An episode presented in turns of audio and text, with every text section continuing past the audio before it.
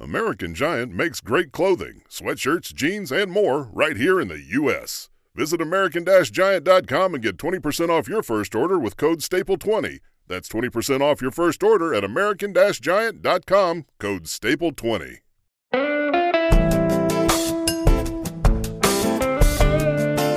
Ein Buch. Leseempfehlungen aus dem St. Michaelsbund mit Susanne Steufmehl.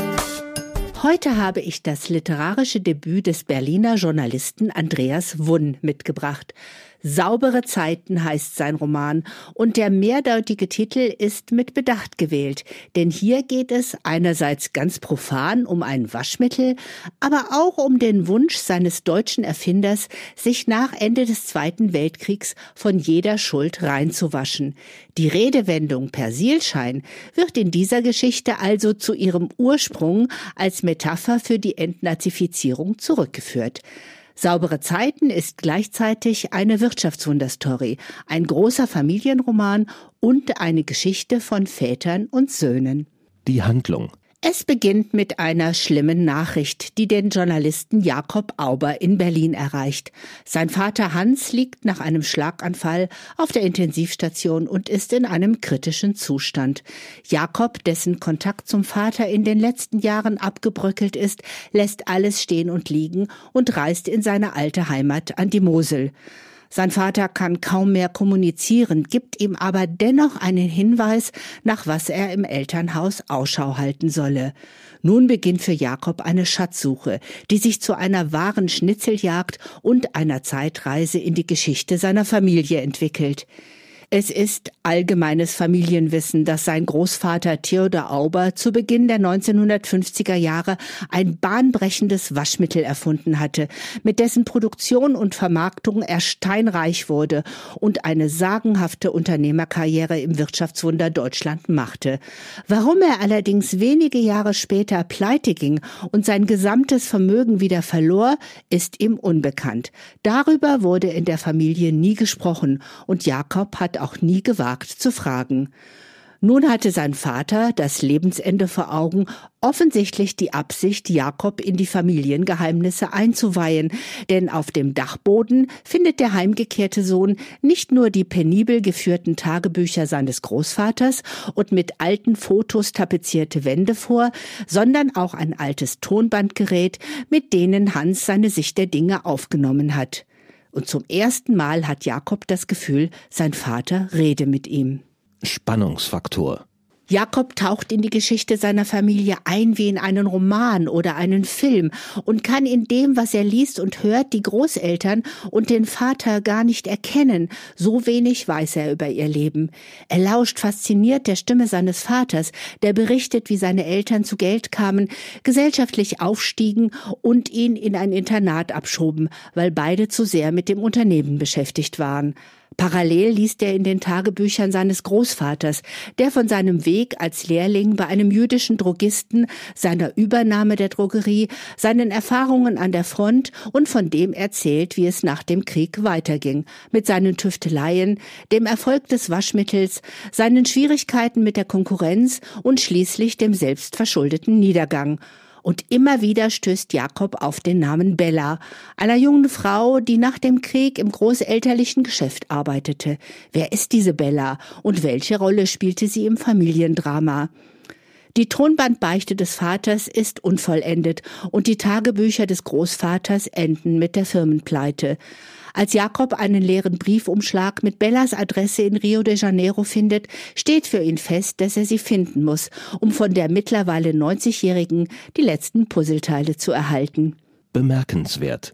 Die Handlung, die ich chronologisch zusammengefasst habe, ist im Buch zeitlich verschachtelt und vielen Perspektivwechseln unterzogen. Jakobs Exkursion in die Geschichte seiner Familie wird immer wieder unterbrochen von dem, was ihn in der Gegenwart umtreibt. Die Sorge um den sterbenden Vater und der Versuch, nach dem Scheitern seiner Ehe den Kontakt zu seinem eigenen Sohn nicht zu verlieren. Und an diesem Punkt habe ich Jakob nicht verstanden. Obwohl er von seinem Vater nach dem frühen Tod der Mutter allein großgezogen wurde und somit hautnah erfahren hat, dass Männer diese Aufgabe durchaus bewältigen können, verfällt er selbst nach der Trennung in althergebrachte Verhaltensmuster, überlässt seiner Frau den Hauptteil der Sorge und sagt feste Verabredungen immer wieder ab. Aber immerhin erkennt er das Problem und will sich um Besserung bemühen. Doch zurück zur Konstruktion. Das Vor- und Zurückspringen in Andreas Wunds Erzählweise gibt dem Roman eine besondere Dynamik und hat mir beim Lesen immer wieder willkommene Atempausen beschert. Der Blickwechsel zwischen dem karrierebewussten, dynamischen Theodor, dem zurückhaltenden und introvertierten Hans und Jakob, der sein Leben momentan überhaupt nicht im Griff hat, sorgt für ein Familienporträt, das nach und nach immer mehr Konturen und Tiefe erhält. Dazu trägt auch bei, dass Andreas Wund die Tonbandaufzeichnungen nicht einfach nur transkribiert, sondern szenisch umsetzt zu dem Roman, den sein Protagonist Jakob irgendwann mal schreiben möchte.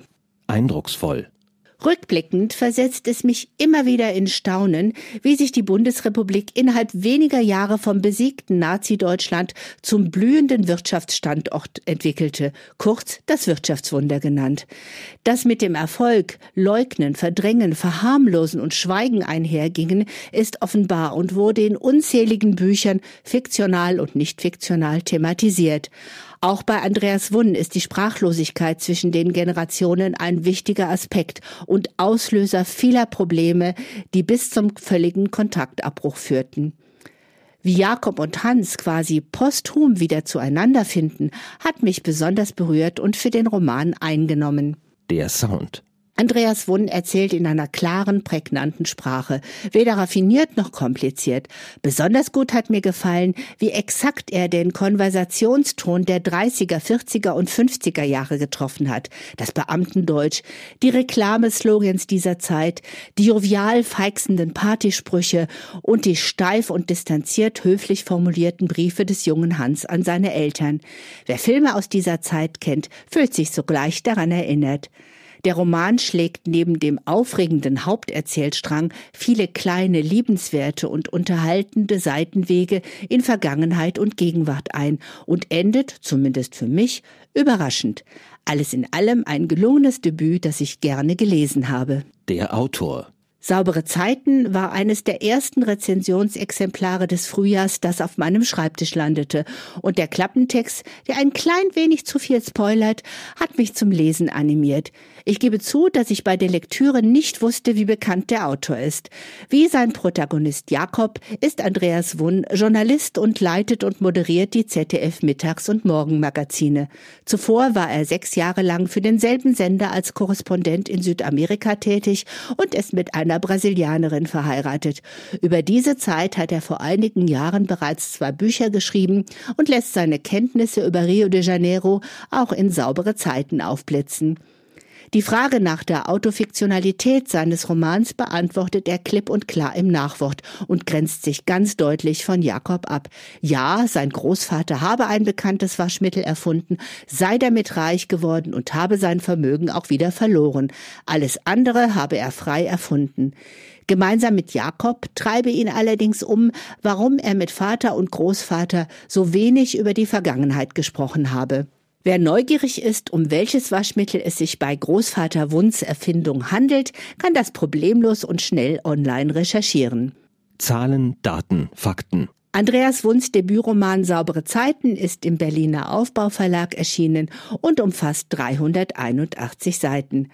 Zum Preis von 22 Euro können Sie den Roman in der Buchhandlung Michaelsbund in München kaufen oder online bestellen auf michaelsbund.de. Ein Buch. Ein Podcast aus dem katholischen Medienhaus St. Michaelsbund, produziert vom Münchner Kirchenradio.